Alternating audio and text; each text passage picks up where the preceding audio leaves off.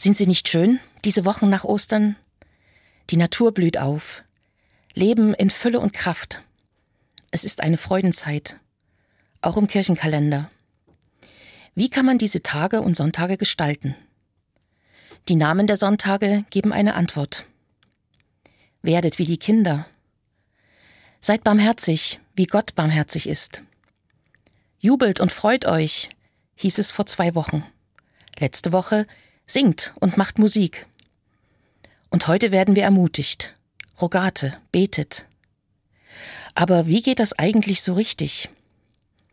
In der Bibel findet sich eine Art Anleitung für das Beten. Sie steht in der Bergpredigt. In der Mitte dieser Predigt, die Jesus gehalten hat, steht das Gebet, das als das Herrengebet bezeichnet wird. Das Vaterunser. Dieses Gebet ist sozusagen das Herz der Bergpredigt. Nach den Seligpreisungen und Abhandlungen zu Gesetz, Schwören und Töten und vor den Anweisungen zum Fasten, Sorgen und Anmerkungen zur Gebetserhörung sagt Jesus seinen Jüngern, so sollt ihr beten. Bevor er seine Worte lehrt, schickt er Ermahnungen voraus. Man soll sein Gebet nicht zur Schau stellen, soll sich zurückziehen und nicht zu viele Worte machen. So sollt ihr beten, sagt er. Vater, unser Vater im Himmel, so beginnt es. Diese Anrede zeigt eine große Vertrautheit, eine Nähe, und nimmt uns liebevoll mit hinein in die Beziehung zu Gott. Wer ist dieser Gott, zu dem uns Jesus zu beten lehrt? Es ist der Vater im Himmel, auf den wir vertrauen und der uns liebt. Er ist kein Privatgott, den sich jeder nach persönlichen Wünschen und Vorstellungen zurechtmodellieren kann. Er ist unser Gott, der die Gemeinschaft sucht und sie erfahrbar macht. Zu diesem Gott lehrt uns Jesus zu beten. Es geht nicht darum, wer die ausgefeilteste Sprache hat, wer am schönsten oder am längsten betet. Vater. Wenn ein Mensch so zu Gott betet, dann geht er auf ihn zu. Im Gebet entsteht eine Beziehung. Dabei ist es gleichgültig, ob diese Worte einmal in der Woche oder täglich gebetet werden. Vater. Das steht ganz am Anfang. Unser tägliches Brot gib uns heute. Brot. Das ist das Symbol für das Leben schlechthin. Die Körner werden gesät, das Getreide geerntet, gemahlen und gebacken. Das Brot wird in die Hände genommen, es wird geteilt und gegessen. Brot ist Werden, ist Reifen, ist Hingabe und Kraft. Brot, das ist Gemeinschaft. Jesus war als Wanderprediger unterwegs, umgeben von seinen Schülern, den Jüngern. Sie wussten früh noch nicht, wo sie abends schlafen würden. Wenn wir es so lesen, heißt es wohl besser, Gib uns das, was wir täglich notwendig zum Leben brauchen. Notwendig. Das, was wir brauchen, um Not abzuwenden. Gib mir das, was ich brauche. Gib mir die Grundversorgung. Gib mir ein Fundament. Gib uns die Gesundheit, die wir brauchen, um auf der Straße des Lebens weiter wandern zu können. Gib uns eine Familie und Freunde oder auch nur einen Menschen, dem wir vertrauen können und den wir brauchen, wie unser Körper das Brot, vor dem wir laut denken können, vor dem ich sein kann, wie ich bin, der meine Schwäche nicht ausnutzen wird.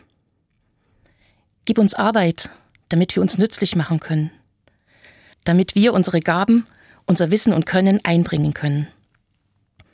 Gib uns Brot und Luft zum Atmen und klares Wasser und gesunde Erde. Gib uns das, was wir täglich brauchen. Dazu gehört ohne Zweifel die Vergebung. Wir sind darauf angewiesen, dass Gott uns vergibt und auch unser Nächster. Vergib uns unsere Schuld, wie auch wir vergeben unseren Schuldigern.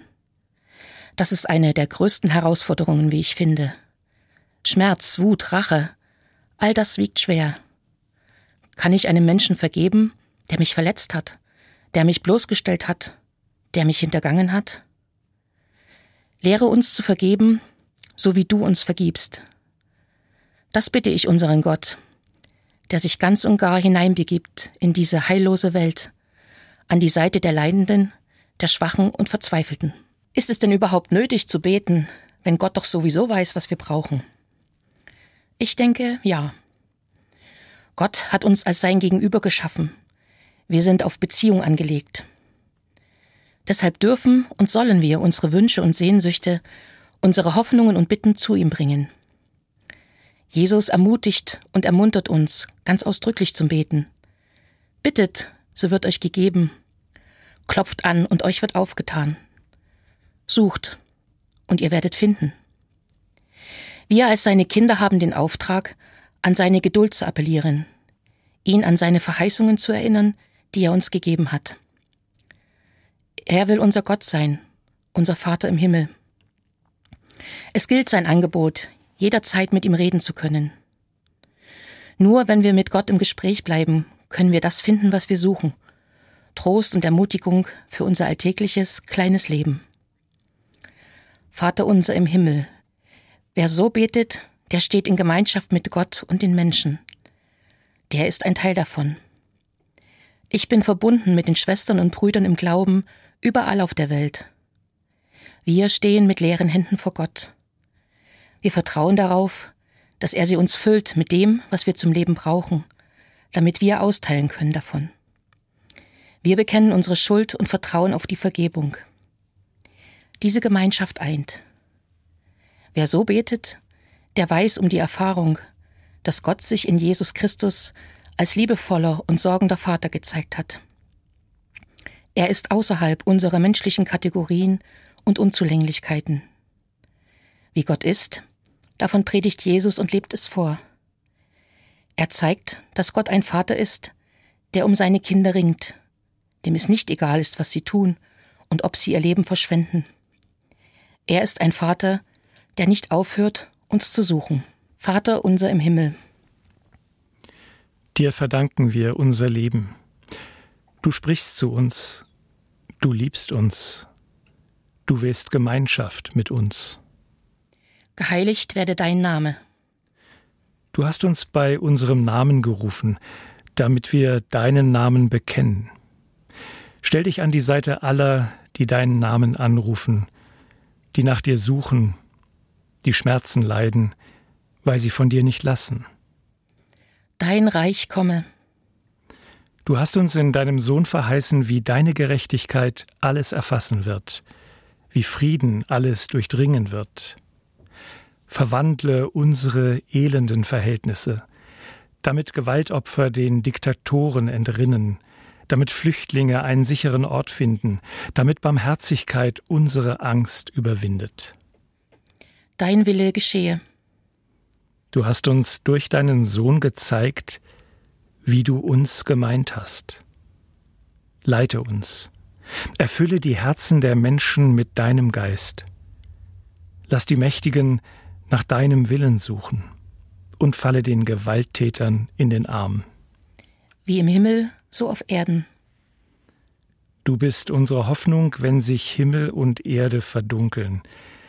Zeige dich, damit Kranke aufleben, damit Sterbende getröstet werden, damit Trauernde neu vertrauen, damit Verzweifelte neu aufatmen.